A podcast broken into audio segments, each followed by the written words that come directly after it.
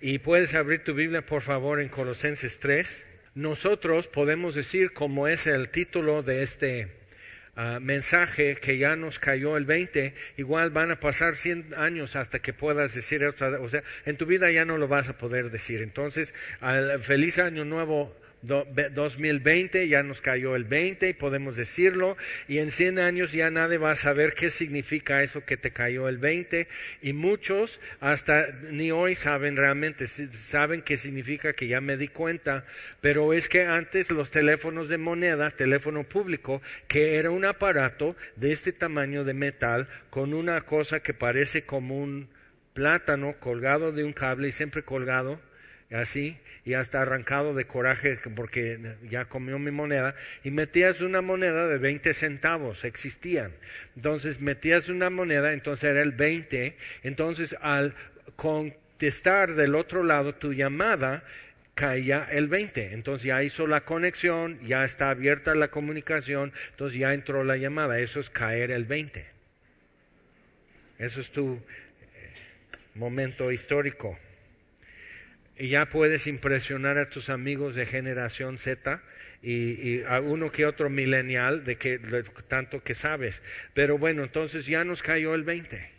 Quiere decir entonces que podemos tomar esta oportunidad para decir, ok, ¿qué es lo que yo puedo tener en mi mano y traer en mi mano verdades que van a hacer una diferencia para mí próximamente y durante este año que está iniciando? Entonces en Colosenses 3 Aquí está dando un resumen, en muy pocas palabras, la conclusión de todo lo anterior en Colosenses. Y por eso dice, sí, pues, eh, debido a que esto, entonces, como hemos visto muchas veces, cuando dice pues o entonces o por tanto, está haciendo una parada ahí para decir todo esto que hemos venido diciendo en palabras resumidas es esto y después eso ya procedemos. Y lo que sigue aquí en Colosenses bueno, ¿cómo vivir eso? ¿Cómo, cómo, cómo se ve cuando lo estoy viviendo? Es pura aplicación.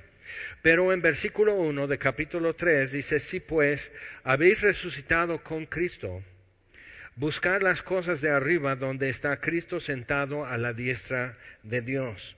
Poned la mira en las cosas de arriba, no en las de la tierra, porque habéis muerto y vuestra vida está escondida con Cristo en Dios.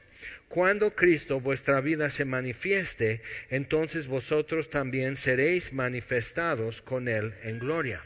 Entonces, de ahí empieza, bueno, entonces vivan así, caminen así, obedezcan de esta manera. Pero si, si hemos resucitado con Cristo, ¿qué es lo que establece en en versículos antes aquí en Colosenses, buscar las cosas de arriba donde está Cristo sentado a la diestra de Dios. Entonces, la verdad más importante, más central y fundamental en todo esto que dice aquí es Dios. Entonces, ok, entonces Él está sentado a la diestra de Dios pero Dios existe. Y por encima de, independiente de toda la creación, de todo lo que existe, antes aquí en Colosenses 1, todas las cosas que fueron hechas fueron hechos por Él y nada de lo que ha sido creado fue creado sin Él. Él es antes de todas las cosas, Él es supremo, Él es supereminente y todo eso. Eso es Cristo, Dios verdadero de Dios verdadero, como dice el credo. El credo no produjo esa verdad, simplemente la describe.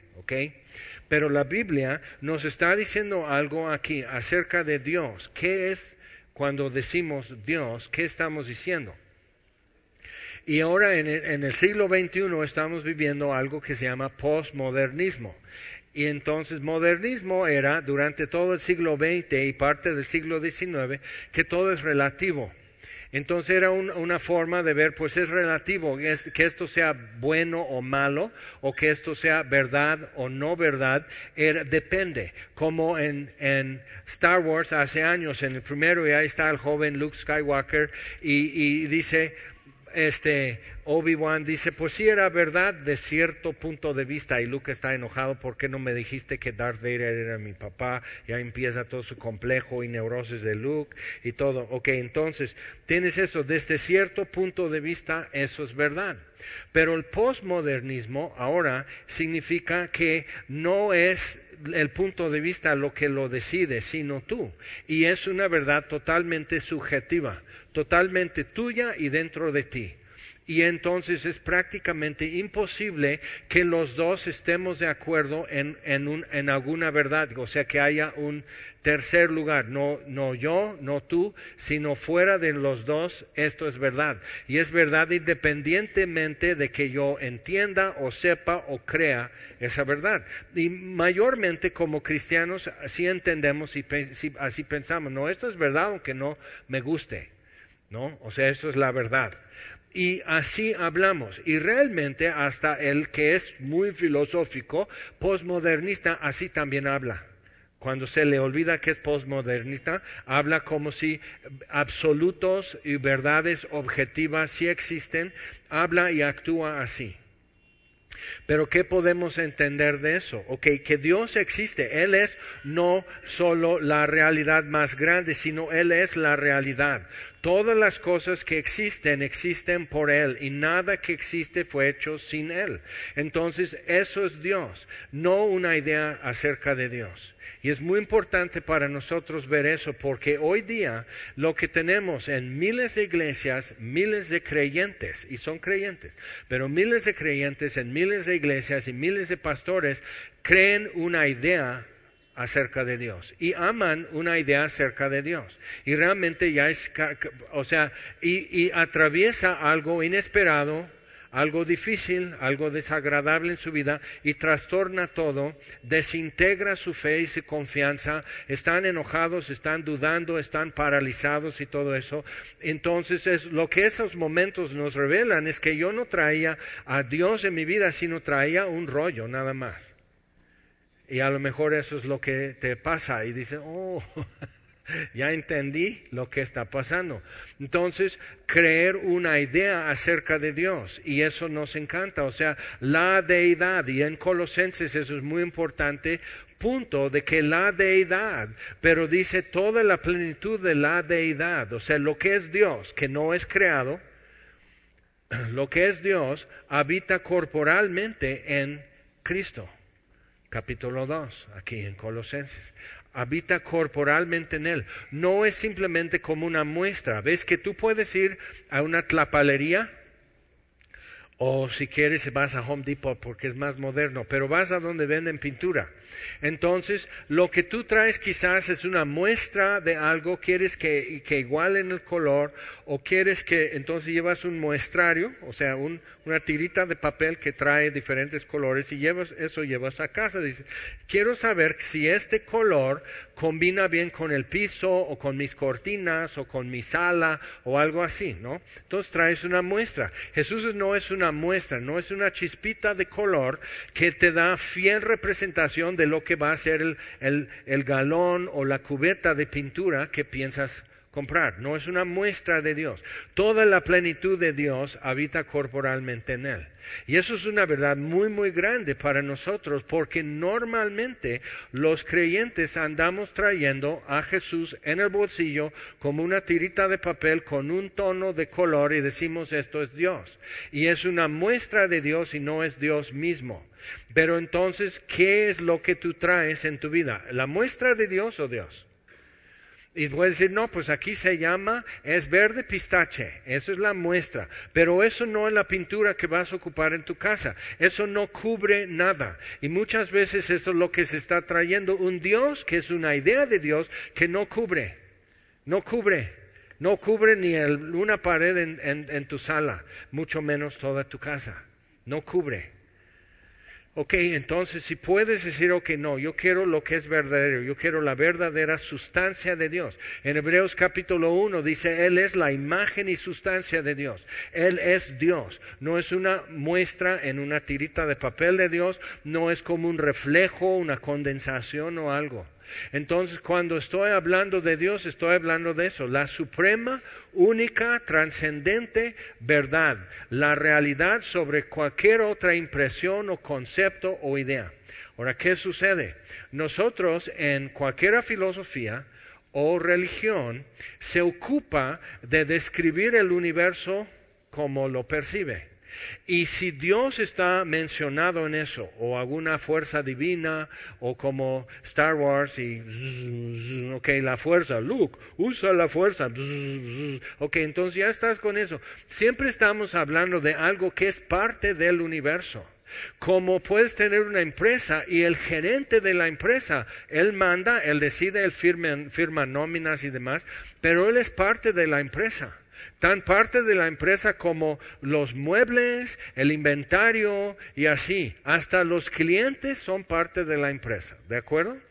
Entonces, cuando traemos ese concepto de Dios, siempre Dios está sujeto a trastornos económicos, impuestos, uh, días festivos, la empresa no abre, el gerente no viene, está en Acapulco. Entonces, y otra vez eso te, te, ayuda a decir, no, pues yo creo que ese es el Dios que yo traigo en mente, es más bien como gerente en el universo. Y aún el mismo dueño de la empresa es parte de la empresa. Entonces trata de imaginar algo que Dios existe sin el universo y es completo y es feliz. Entonces eso como que nos confronta porque como que es incómodo pensar en un Dios que es feliz sin mí. Como es difícil imaginar a mis papás enamoradísimos y viviendo felices antes de nacer yo. O sea, yo les vine a hacer la vida completa, completamente un circo, pero, o sea, es difícil imaginar que ellos tuvieran una vida completa y buena antes de llegar yo. Entonces para nosotros es difícil y, nos confronta y nos incomoda que Dios era feliz antes que el mundo existiera. Y Dios era feliz sin mí. Y sería feliz sin mí si yo decido que no creo. Dios será feliz sin mí. Le vale. Y eso no queremos. Queremos un Dios súper interesado y hasta necesitado de mí como si fuera un noviazgo que, yo me puedo poner coqueta y que yo puedo como que no quiero y que me convenza y que me, me mande flores y que me regale chocolates y que yo me haga de rogar con ese Dios. Y cuando evangelizamos hablamos de algo que es espléndido, algo que es magnífico y se hacen coquetos, ¿verdad? No, pues no sé, pues lo voy a pensar. Pues sí, pues sí me late, pero pues la tengo, o sea, como que, ¿quieres ser mi novia? Pues no sé, pues sí me caes bien, eres un buen chico y todo, como si fuera eso. Y sí es romántico, pero eso hace que cualquier noviazgo parezca absurdo al lado del amor de Dios. Entonces lo que nos cuesta es encontrar palabras y figuras y explicaciones de lo que es Dios y cuál es su amor y su interés en nosotros, porque no me necesita. Entonces eso le permite a Dios a tener un amor tan real y tan trascendente y tan desinteresado que hasta me deja sufrir porque me ama. Igual eso me confronta, porque no me gusta. Que Dios, o sea, Dios, ¿cómo puedes tú ser feliz cuando yo estoy sufriendo? Cuando yo he pasado tanta tragedia, cuando mi vida duele, cuando he perdido esto, cuando no sé cómo la voy... Por ejemplo, David en Guanajuato. Dios, ¿cómo puede ser feliz cuando David está en duelo? ¿Cómo puede ser feliz quitándole su mujer así de joven? ¿Cómo puede ser feliz dejando así la situación? Y vamos a estudiar después el libro de Job. Y te va a gustar, porque entonces juntos ya vamos a desahogarnos toda esa, queja que traemos con el Creador. ¿Por qué esto? ¿Por qué permites lo Si tú eres bueno y justo, ¿qué onda contigo? ¿Cómo puedes ser feliz dejando el mundo como está? Y tenemos que, que ver eso y decir, ok, Dios tiene algo que contestar cuando preguntamos eso. Entonces, si habéis resucitado con Cristo, buscar las cosas de arriba, donde está Cristo sentado a la diestra de Dios. Entonces Él está arriba, buscar las cosas de arriba, donde Cristo está a la diestra de Dios. Pero por encima de todo, fuera de todo, independiente de todo, está Dios. Y Cristo sentado a su diestra, que nos lleva al siguiente punto en esto. Cristo está sentado a la diestra de Dios. Quiere decir que su obra ya la terminó. No está parado, no está subiendo los escalones, no está viajando, no está, ahorita vengo. Entonces Él está sentado a la diestra de Dios. Cuando dice en Hebreos 4 que nos acerquemos confiadamente al trono de la gracia, Él intercede a la diestra de Dios por nosotros, Romanos 8 por ejemplo, y tenemos un sumo sacerdote que nos comprende y entiende lo difícil que es ser mortal, que es no ver a Dios y creer en Él. Lo entiende y no nos regala más que su ayuda. No nos explica todo, pero estamos leyendo eso y te das cuenta, ninguna religión humana va más allá de la empresa. Entonces dice, ok, ese es el mero mero, ese es el gerente. Entonces eso va a ser Huitzilopochtli. Y aquí tenemos a Quetzalcoatl y tenemos Tlaloc y tenemos Coatlicue y todo eso, o si es Babilonia, o si es Grecia o algo, pero eso va a ser el Dios del sol, el Dios de las estrellas, el Dios de la vida, el Dios de la muerte. Entonces vamos a tener todo eso y son, eso es el de contabilidad, inventario, relaciones públicas, eh, recursos humanos, tenemos todo eso, pero es una empresa, eso es nuestro cosmos. Entonces, pero el cosmos de ese tipo está sujeto a cambios económicos, fiscales y demás. Y si el universo, ¿qué tal si no es una empresa y Dios no es el gerente? ¿Y qué tal si entonces todo lo que Dios ha hecho en la creación es para decirnos algo acerca de Él y llevarnos más allá de eso? Entonces hablamos de la mano de Dios. Dice la Biblia que los ojos de Jehová contemplan toda la tierra buscando mostrar su poder a favor de todo aquel cuyo corazón es enteramente de él. Ok, bien. Eso no es Huitzilopochtli, ¿verdad? Huitzilopochtli ¿dónde está en la noche? Huitzilopochtli simplemente pones un sombrero y ya no te quema. ¿Ok? Y eso los antiguos empezaron a ver, no, no, no, esos son los gerentes. Pero el muero dueño de todo, el que hizo todo eso, ¿dónde está? Y el rey Nezahualcóyotl se dio cuenta, dice, ya no sabemos ni siquiera servir a Dios. Los griegos tenían un altar al Dios no conocido. Empezaron a darse cuenta, realmente no sabemos nada. A menos que Él se da a conocer, no podemos conocerle. Y viene Jesús en Juan 17, esta es vida eterna, que te conozcan a ti el único Dios verdadero y a Jesucristo que has enviado. Eso es vida.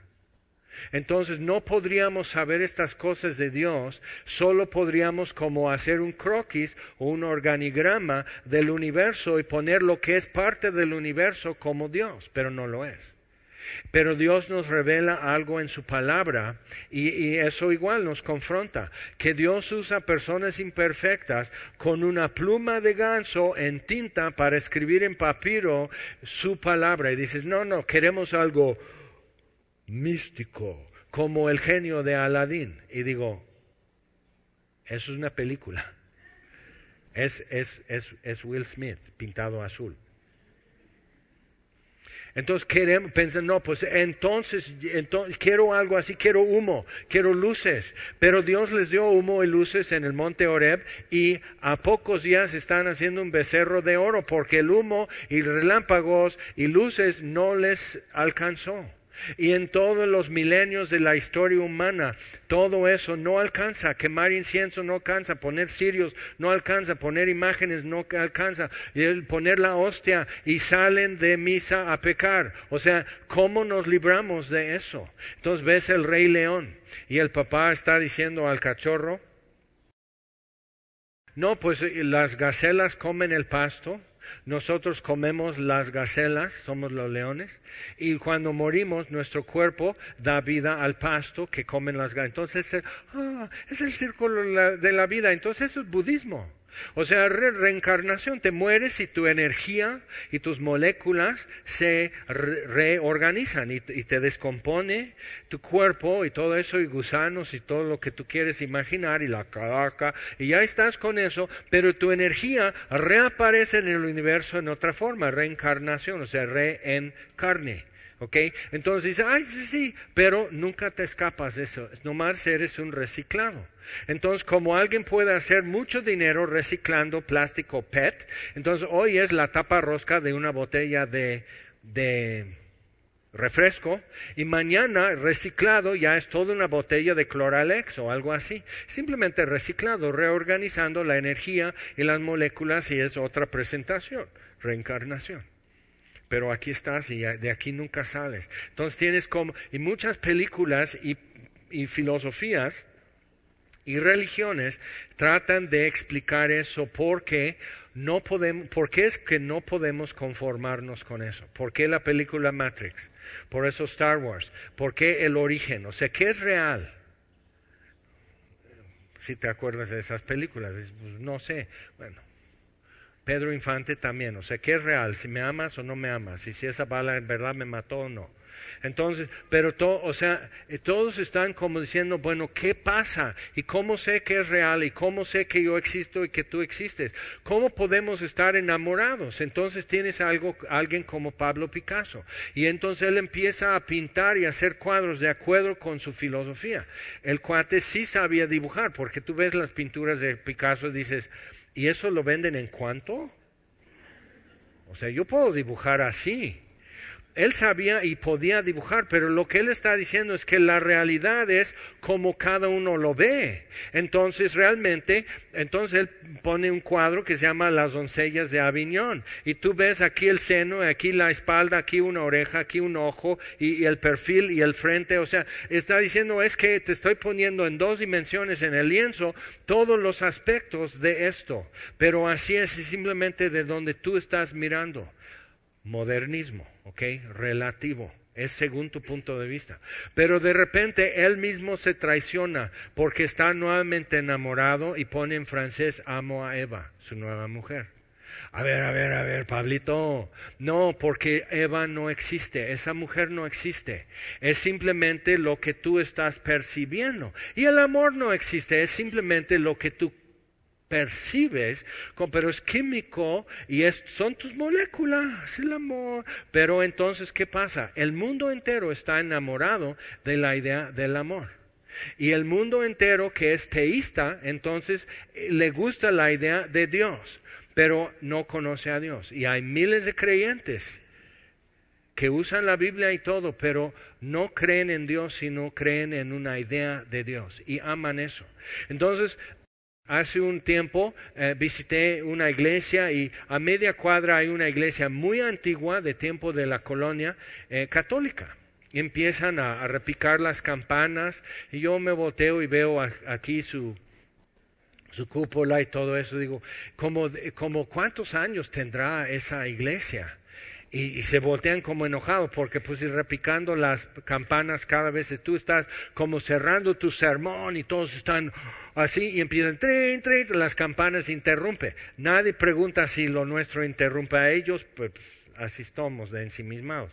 Entonces, ahí están con eso y, y, no, pues esto así, que es idolatría. Digo, momento, ¿por qué aman a la Virgen María? Porque es la purísima, ¿sí o no? Dilo. Ok, entonces, sí, sí, ok, sí, pero entonces aman qué? La idea de pureza. ¿Son puros? No. Ahora, cuidado, porque igual los cristianos amamos la idea de pureza. Amamos la idea de fidelidad, amamos la idea de misericordia, amamos la idea de perdón hasta que nos toque perdonar. ya te caché. Entonces, o sea, nos parece genial eso del perdón, pero amamos la idea del perdón, no tanto perdonar. ¿Si me explico? Entonces tú dices, Dios es digno de alabanza, pero le alabas de acuerdo con lo digno que es. Entonces, o traes simplemente un rollo, una idea, un verbo acerca de lo que es tu idea de Dios o lo que su palabra dice que Él es, lo que Él dice de sí mismo. Entonces, uno puede ser tu concepto de mí y otra, vez, otra cosa puede ser cómo me conoces. Y sabes cosas mucho más exactas, precisas y concretas acerca de mí por convivir conmigo. Pero entonces, pero, pues, ¿cómo lo puedes? Tienes que convivir, tienes que aguantarme. Y Dios entonces dice en su palabra, aquel verbo fue hecho carne y habitó entre nosotros y no lo soportamos. Vimos su gloria, gloria como del unigénito del Padre, lleno de gracia y verdad, pero no soportamos lo que nos fue revelado y lo crucificaron. A los suyos vino y los suyos no le recibieron. Entonces, eso es muy fuerte acusación contra la humanidad. Que ya Dios nos hace el favor que hemos estado pidiendo. Déjanos saber la verdad acerca de ti. Lo revela y crucifícalo. Eso es muy fuerte ver en nosotros que así haríamos. ¿Por qué? Porque me confronta.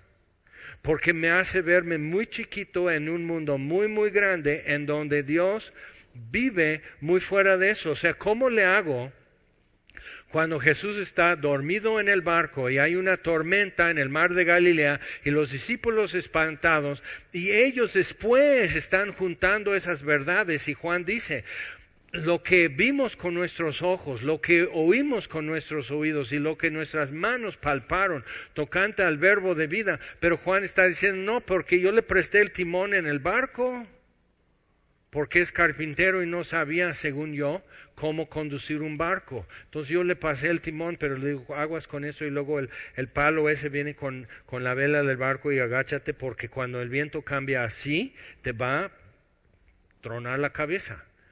Y él está explicando al autor del agua y el viento, el que hizo eso. Y que en la tormenta lo despiertan. Y eso es lo que traemos muchas veces los creyentes. Si Diosito duerme, hay tormenta. Hay que despertarle a Dios porque mira, se durmió Diosito y ahora hay una tormenta de desorden, estamos en peligro de morir. Entonces ahí están, vamos a tener una velada de oración para que no le dejemos a Dios dormir ni un parpadeo. ¿Por qué? Porque mira lo que está pasando.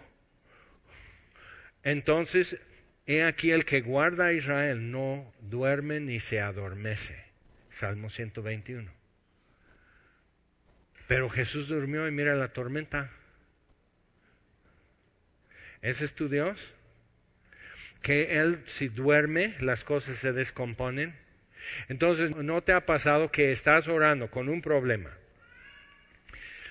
Si visita al pastor, entonces hasta para dar gracias por los alimentos. Señor, damos gracias por los alimentos que vienen de tu mano. Bendice las manos que prepararon. Dáselo al, al que no tiene y esto y hace. Y yo aquí con los ojos abiertos espantando las moscas. Porque es mucho rollo. ¿Estás agradecido o me quieres impresionar? Entonces Pedro ahí está, él va caminando sobre el agua, que en sí es algo que es una bomba en tu cabeza, ¿cómo caminó sobre algo movedizo así? Es como la India María entre los dos caballos. O sea, Pedro baja del barco, pero el barco parece estacionario y el mar, el agua es movedizo. Pero él camina sobre un piso movedizo. Nunca has subido en una escalera eléctrica en un, en un centro comercial. Y si no estás acostumbrado, estás uno, dos, tres, y ya te va llevando y agarras y todo eso. Entonces, Imagínate que eso sea así, es una tormenta, eso no está moviendo así, y hay donde agarrarse. Pedro está así, caminando sobre el agua hacia Jesús, y se empieza a espantar, porque es de realmente es de terror, y él empieza a hacer lo que todos decimos. ¿Qué estoy haciendo? O sea, ¿qué juego es esto? Está bien que Jesús esté parado sobre el agua, sí, sí, ven hacia mí, ven caminando, sí, ven. Y Pedro, ok, mejor me quedaba en el barco y le decía a Andrés, mi hermano, que, que, que, él le toque la mojada y no a mí. Entonces Pedro ya empieza a ver el viento y el agua y todo eso y empieza a hundirse. Porque dice, es que esto es real. El agua es mojada, el aire es muy fuerte y mueve el agua y hace olas. Esto es real. Y sí es real, pero Jesús no es real. Y eso es el problema de la incredulidad. No es que dejes de creer en Dios, sino que tu idea de Dios resulta ser incompleta o falsa. Y Pedro tuvo que ser confrontado con eso, que su idea de Dios no alcanza. Es un pedazo de color en una tirita de papel que es muy bonito, es muy útil eso, pero al fin no cubre el muro, no pinta. ¿Ese es tu Dios? Entonces ahí está, y va así y se está ya hundiendo en el agua. Y Pedro, ¿pero qué hacemos? De acuerdo con la gravedad de la situación, le agregamos más renglones a la oración. Entonces no oras, sino haces un suplicio. O sea, es una plegaria y una plegaria porque se va desplegando y es un acordeón y no tiene fin. Entonces dices, y ahí está Pedro hundiéndose en el agua, Señor, en esta tarde, este día en donde ya están terminando nuestras labores, Señor, y el sol se pone, y viene la noche en la oscuridad y bajo el cobijo, Señor, de tu amor, en la noche hemos de descansar y nos despedimos de este lugar, mas no de ti en esta hora, Señor, en este momento. Yo te suplico, yo te ruego, no hay tiempo, Pedro. O sea, en un segundo más ya te vas a ahogar pero según la gravedad que percibimos de la situación, porque Dios es una idea para nosotros, no es la realidad. Y dice, híjole, ya me destapaste. Sí, es mi chamba. Que, que puedas decir, ok, ya estoy dándome cuenta de lo que pasa. Si traigo en la mano un rollo, una idea acerca de Dios, es lo que adoro, es lo que sirvo, es lo que sigo, pero al final de cuentas no cubre, no alcanza. Entonces Pedro simplemente dice, Señor, sálvame, y lo sacó, probablemente o de la mano o del chongo, porque ya estaba hundiéndose. O sea, que, y Jesús entonces acerca donde está Pedro, él suave caminando sobre el agua y saca a Pedro y juntos van otra vez caminando sobre el agua. ¡Qué maravilla! Pero ve el asombro de los discípulos en el barco. Y asombro no convence porque en otra ocasión tuvieron miedo igual en otra tormenta, mismo lugar, mismo barco, mismo Jesús y otra vez mismo terror de lo que está pasando. Entonces seguían trayendo en la mano una idea acerca de Jesús y no Jesús. Y a ver si podemos remediar eso. Eso es tan importante para nosotros. Otra vez, versículo 1. Si pues habéis resucitado con Cristo, buscar las cosas de arriba, donde está Cristo sentado a la diestra de Dios. Poner la mira en las cosas de arriba, no en las de la tierra. Entonces, cuando se hace, por ejemplo, una estatua de la Virgen María, o sea, María tendría, porque Simeón lo dijo cuando presentaron a Jesús en el templo, dice, una espada atravesará tu corazón Vas a sentir dolor que solo una madre siente cuando ve que torturan y matan a su hijo. Vas a sentir eso. Y vas a sentir el desprecio, vas a sentir las indirectas de que este es hijo de fornicación. Y se lo echaron en la cara de Jesús. Y dime que en Nazaret nunca se lo echaron a María y a José que nomás dicen pues, nacimiento virginal, ándale, sí, y los pitufos eh, vinieron a cantar en el bautizo, ¿verdad? O sea, no. Entonces María con eso, o sea, entonces lo que tú vas a ver frente a la cruz, ok, es la Virgen María, es Santa María si tú quieres, ok, y es Virgen de Dolores. Y tú vas a ver en el rostro las marcas de tristeza, de dolor y el trabajo y los callos en sus manos, como a cualquiera mujer vas a ver. Y vas a ver el desencanto de este mundo que deja en el rostro de cualquier hombre o mujer después de vivir eh, algunos años. El desencanto y la decepción y la desilusión. Entonces tú ves asombro y maravilla en la cara de un niño que se ríe y le haces cosquillas y se ríe carcajadas y empiezas a reírte con el niño y él quitado de la pena. Pero nunca ves la madurez y la sabiduría en el rostro de ese bebé.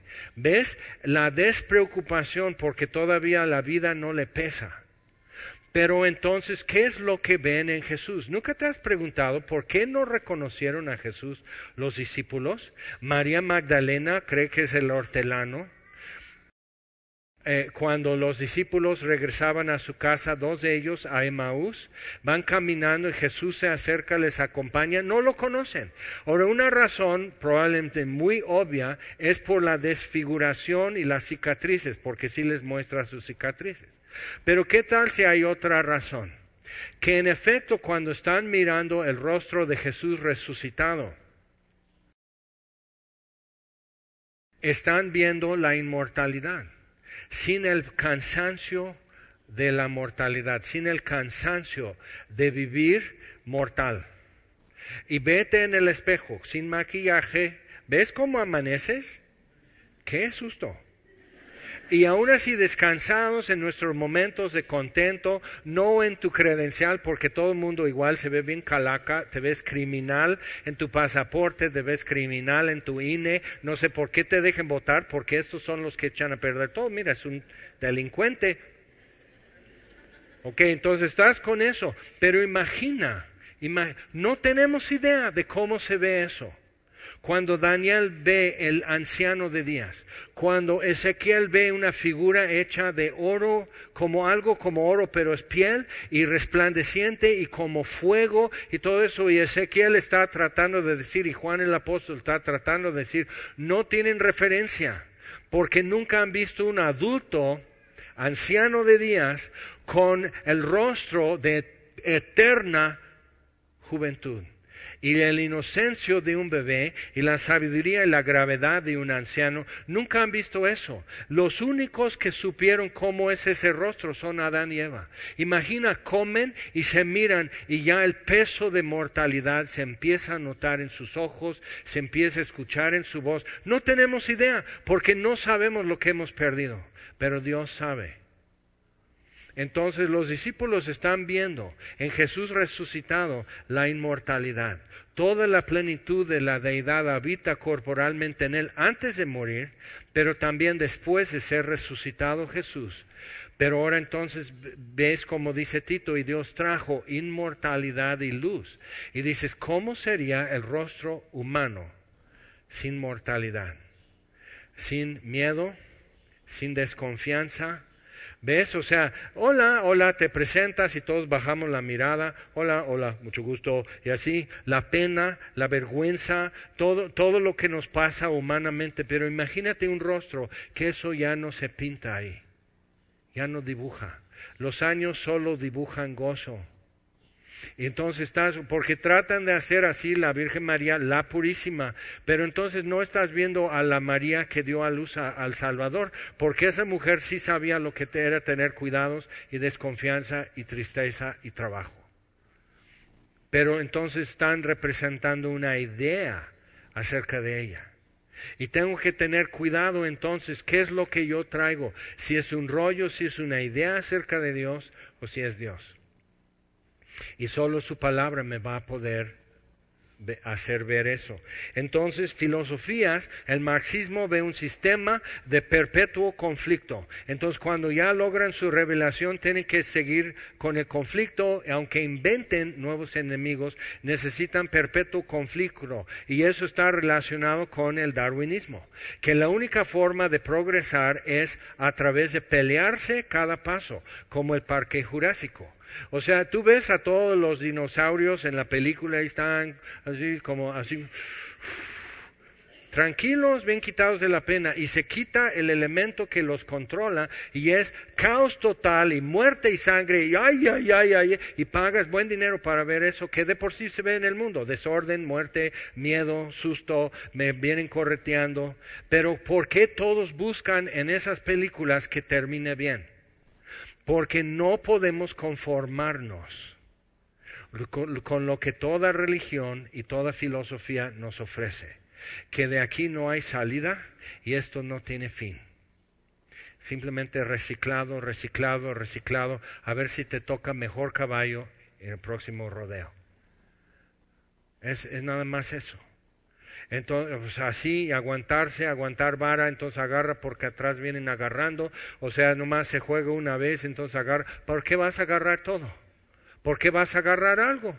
¿Por qué tienes que, ver? O sea, ¿por qué? ¿Por qué? Por... Y no nos podemos conformar con eso. Ahora, si eso fuera normal, no estaríamos peleando contra eso. Nunca ves un oso con problemas de identidad.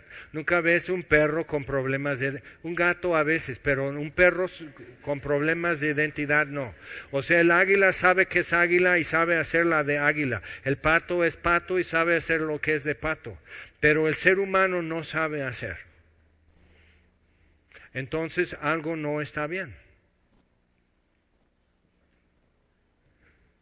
Entonces, otra vez dice, si pues habéis resucitado con Cristo, buscar las cosas de arriba. ¿Cómo que hemos resucitado con Cristo? Digo, pues entonces dile a mi dermatólogo que ya no me identifique nuevo cáncer en la piel, porque yo ya resucité. Entonces, ¿cómo va a ser? Buscar las cosas de arriba donde está Cristo sentado a la diestra de Dios.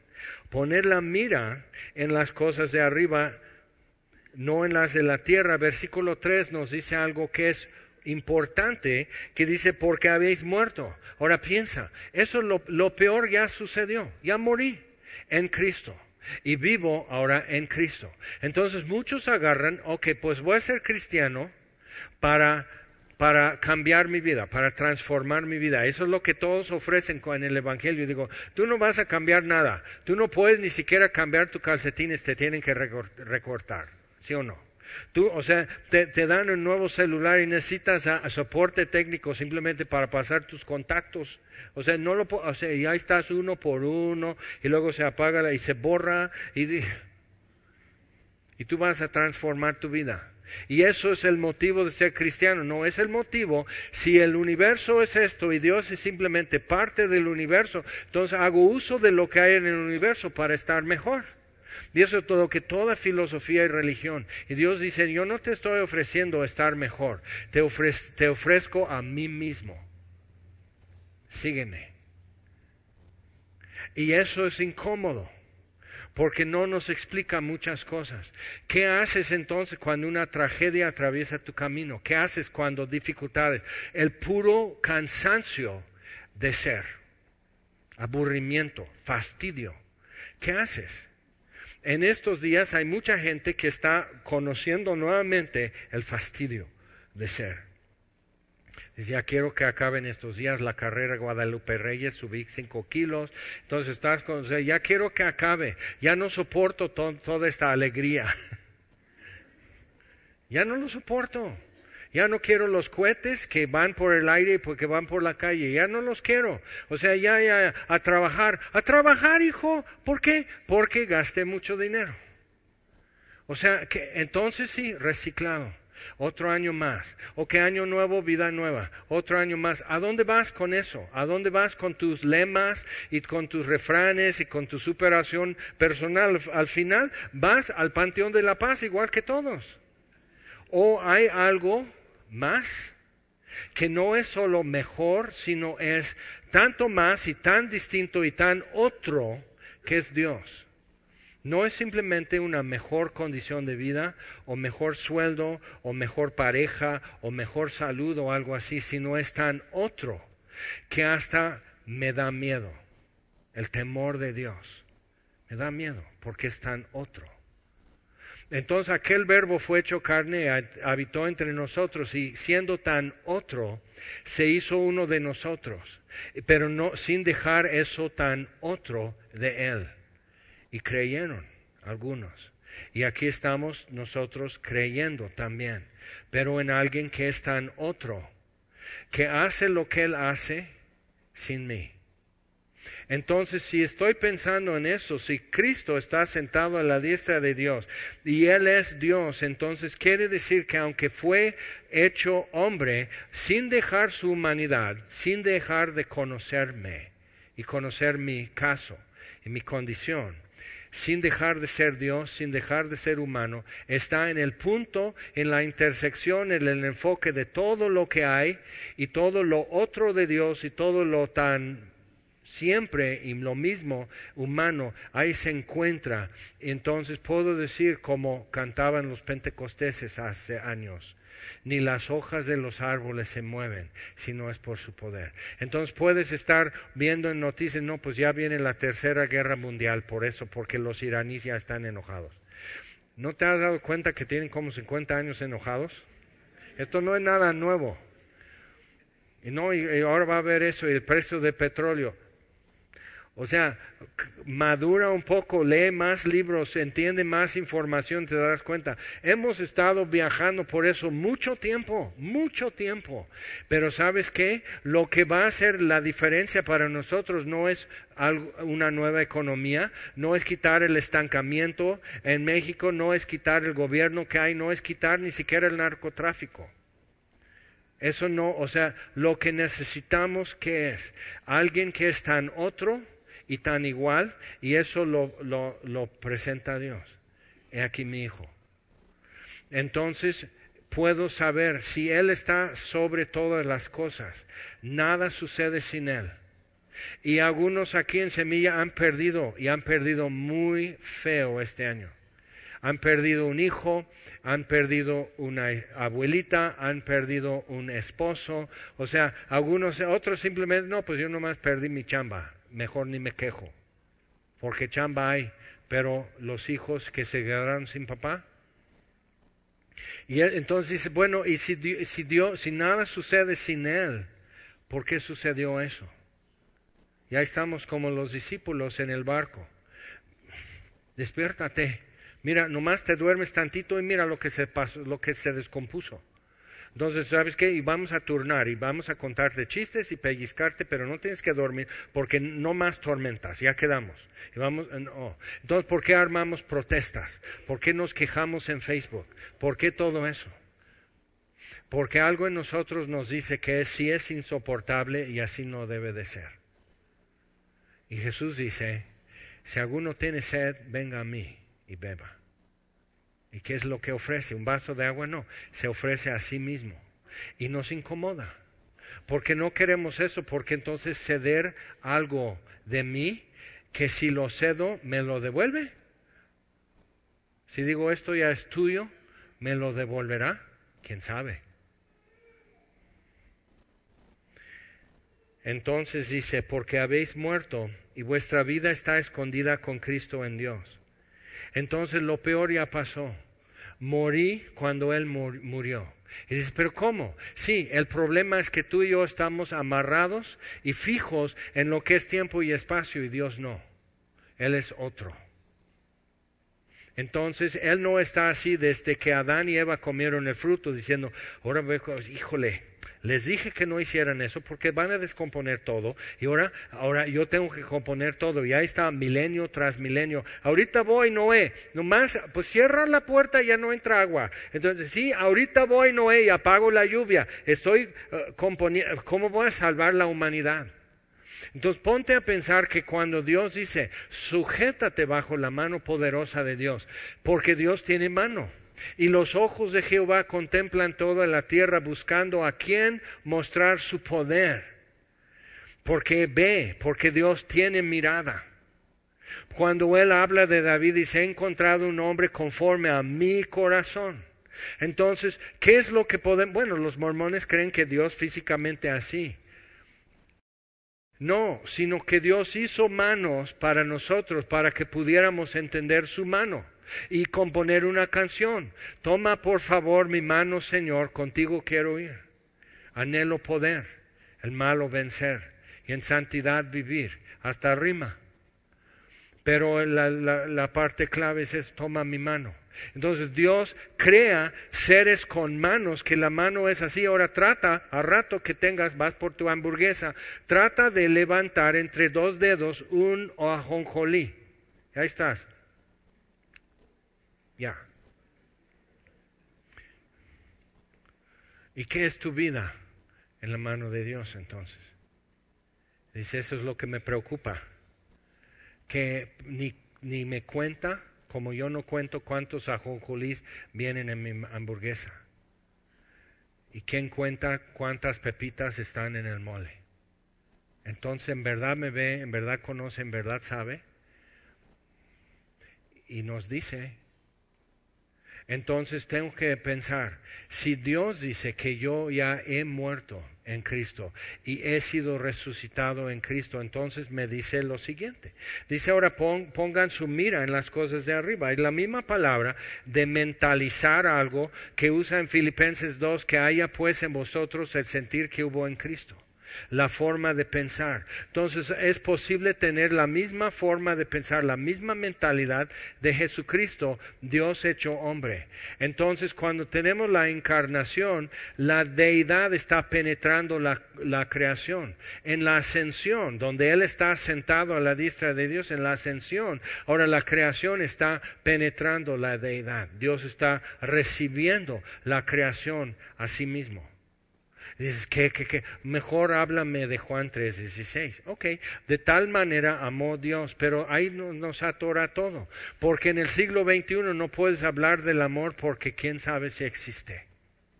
Me dicen que es química nada más, que es una estructura social para prolongar la especie y, preservar vida y eso, pero evolución, entonces hay ideología de género y hoy me identifico como esto, mañana como un pulpo, pues no importa, pero yo, eso, eso es mi verdad y no me la puedes quitar. Y digo, sí, el problema con eso es que ni tu verdad te cubre el muro, es un muestrario, es una chispa de color y no cubre entonces Dios dice, sí, pero hay algo que sí cubre, hay algo que sí va de lado a lado, hay algo que es sustancia y realidad y no cambia y es eterno. Soy yo y me ofrezco. Eso es el Evangelio. Y la crucifixión y la resurrección y la ascensión son pasos, es el mecanismo en donde Dios puede darse a conocer, invitarnos al perdón, que es una idea hermosa hasta que me toque perdonar. Y esos momentos cuando yo estoy confrontado, que yo tengo una teología, una idea acerca de Dios, pero no tengo a Dios. Pero se puede remediar. Y dice, cuando Cristo, versículo 4, cuando Cristo vuestra vida se manifieste, entonces vosotros también seréis manifestados con Él en gloria. Entonces Él está escondido y mi vida está escondido con Él en Dios. Entonces Juan dice en su primera epístola, dice, ahora somos de Dios y por eso el mundo no nos conoce. Pero nosotros ni sabemos cómo hemos de ser. Solo sabemos que seremos como Él cuando le vemos, porque le veremos como Él es. Pero entonces quiere decir que yo no he visto cómo es Dios, simplemente creo. Y eso enoja a mucha gente de que simplemente Dios dice, sí, no me has visto, pero te pido que creas. Porque si me pudieras ver como soy, caes muerto. No soportas esa gloria, no soportas el peso eterno de gloria en Dios, no lo soportas, no estás listo y te estoy alistando. Entonces la resurrección sí, pero ponte a pensar, si no pudieron conocer a Jesús porque ven un rostro de alguien que estuvo muerto y, resucitó, pero ven inmortalidad y lo más cercano que nosotros tenemos a eso es un zombie. ¿Qué es un susto? Es en perpetua descomposición y no puede dejar de vivir, pero no está muerto ni vivo. Y es lo más cercano que tenemos. Y Dios dice, no, lo que estás viendo es vida. En Él estaba la vida y la vida era la luz de los hombres. Y la luz verdadera venía al mundo. En todo eso que la Biblia dice, dice, ok, entonces vida verdadera, luz verdadera, amor verdadero, eso es realidad. Y no es mi realidad o tu realidad, es realidad aunque no lo quiera nunca escuchar o ver o tocar. Existe sin mí y es feliz sin mí. Y eso me confronta porque yo quiero, o, sea, yo no quiero que mi perro ame a otro más que a mí. Por eso lo tengo, que sea mascota y que me haga fiesta cuando llego a casa. Entonces, que no haga más fiesta que a mí. Eso es el amor humano. Y no puedo imaginar que mi perro sea más feliz con otro. Entonces, ¿cómo puede ser Dios feliz cuando yo estoy sufriendo?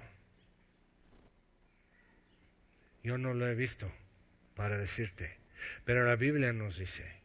Y vamos a estudiar después en el libro de Job y nos ayudará a ver. Pero entonces quiere decir que, lo que, mi vida está escondida. Entonces tú ves alrededor y ves gente que se maquilla, que se pinta, que se enchina, que se hace pelo lacio, que se rapa, que pone peluca. Tú ves lo que tus ojos te dejan ver. Y tú no sabes toda la historia de cada uno que está alrededor. Y tú no sabes lo que es el, hombre interior, la mujer interior, lo que la Biblia habla de que está cambiándonos por dentro a la imagen de Cristo. Pero piensa como Juan, piensa en eso. yo sé que está difícil, pero pues si quieres te cuento chistes, pero esto es vida. Cuando Juan en Apocalipsis termina el ángel de enseñarle a Nueva Jerusalén y todo esto, Juan cuando termina de hablar el ángel cae a sus pies para adorarle. Juan ya vio a Jesús en capítulo 1, pero cae a los pies del ángel para adorarle. Y el ángel dice, no lo hagas soy consiervo tuyo, adora a Dios. Pero la impresión de un ser inmaculado, un ser inmortal, no humano, es un ángel, pero la impresión es tanto que le provoca a Juan la sensación de necesito caer a sus pies y adorarle, decir eres digno. Entonces imagínate, tu ser amado, un ser humano en tu vida familiar o algo así, si tú lo vieras hoy está con Cristo manifestado en gloria, tú caerías a los pies de tu hijo, tu marido, tu mamá, tu abuelita, caería a sus pies para adorarle por la hermosura y la gloria. Y por eso Dios no nos deja ver eso. Porque somos muy fácilmente distraídos y asombrados y confundidos. Y entonces dice, corre con paciencia la carrera que tienes por delante, puestos los ojos en Jesús. Y dice, pues yo no veo a Jesús, pero lo verás. Ponga la mira en las cosas de arriba. Haz tu mentalidad así. Piensa en lo que Él piensa. Busca lo que Él busca. Ama lo que Él ama desprecia lo que Él desprecia, abandona lo que Él abandona. Ni necesitas ver eso. O sea, yo trato de imaginar a mi mamá llena de gloria. Pues entonces, no sé si en la resurrección, en gloria, en el cielo y bla, bla, bla, si va a tener todas sus pequitas que tenía en la vida. Ya no tendrá canas, y sus chinos largos, sueltos, resplandeciente, brilloso, todo eso, pero y, un espacio entre sus dientes aquí y todo eso, pero me doy cuenta. Mi mamá y mi papá, si los viera, probablemente no los conozco porque están hechos por la mano de Dios a su imagen y su gloria en ellos. Y yo estoy buscando mi imagen en ellos. Yo estoy buscando en la mirada de mi mamá, o tú igual en tu mamá, o algo así, tú estás buscando tu imagen. ¿Que me conoces? Y todos nosotros buscando el rostro de Dios. ¿Me conoces? ¿Sabes quién soy? Por eso, pongan la mira en las cosas de arriba. Y piensa y digo, dices, híjole, eso fue mucha metafísica. Y todo lo que hace la metafísica es tratar de acomodarse en el mundo como es. Y lo que la palabra de Dios hace es esto, abre una enorme puerta y dice, pasen a conocer. Ahí está. Y Jesús dice, si alguno tiene sed, venga a mí y beba. Entonces, ¿por qué hizo agua? para poder decir eso. Porque, o sea, no dice, ah, yo sé que luego cuando hace calor y no han bebido agua tienen sed, entonces yo voy a usar eso para que, yo voy a improvisar de algo que existe. Siempre pensamos que lo nuestro es lo central, esencial de todo el universo. Dios dice, no, porque yo quitaré tu sed. Pero dice, el que beba del agua que yo le daré, Dios esperando milenios, que el lenguaje humano y la experiencia humana pueda alcanzar simplemente para que Él diga y tú entiendas, si alguno tiene sed, venga a mí, beba. La luz verdadera y tú andando en tinieblas y tropezando y ay mi pie y todo eso para que Él diga, si el que anda en tinieblas tropieza y tú dices, la verdad que sí. Pero Él hizo todo eso para poder decirnos algo y que podamos entender, decir, ese soy yo. ¿Oramos? Vamos a ponernos de pie. Y si dice, sí, ese soy yo, que tengo sed, que ando en tinieblas, que no más esto, que soy embrutecido, pero sí estoy harto y no quiero simplemente estar dando vueltas y vueltas y vueltas como en carrusel. Quiero que ese caballo se chispe y que salga del carrusel y que yo pueda avanzar y que yo pueda hacer algo, que pueda en verdad vivir. Y entonces igual, ora conmigo. Señor, venimos a ti con, con cosas difíciles, eternas en mente tratando de juntar y montar esto y que tenga sentido y tú lo pones tan así para nosotros que Cristo está sentado a la diestra de Dios. Y me dices dónde mirar y quién me espera. Y dices, yo soy el camino, la verdad y la vida. Nadie viene al Padre sino por mí. Entonces, hasta ya marcas y trazas la ruta y la persona. Y no es una filosofía o una idea, sino una persona que me dice, ven. Y Jesús no está sentado a la diestra de una idea, sino a la diestra de Dios, quien lo envió. Entonces, confrontados con eso, decimos sí, estamos cansados de ser nuestra propia verdad y de crear mi propia estructura filosófica y hacer mi propia religión y de ser yo el dueño de toda mi vida y cedo derechos al que trae en sus manos las llaves. El que estuvo muerto y ahora vive por los siglos. Amén. Entonces, Señor, venimos a ti con, con, esto y decimos, no somos suficientes para alcanzar estas cosas y gracias, porque tú viniste, tú penetraste nuestro mundo y tú atravesaste nuestra ceguera para hacernos ver. Ahora, permítenos atravesar hacia ti y conocerte. Te lo estamos pidiendo en el nombre de Jesús. Amén.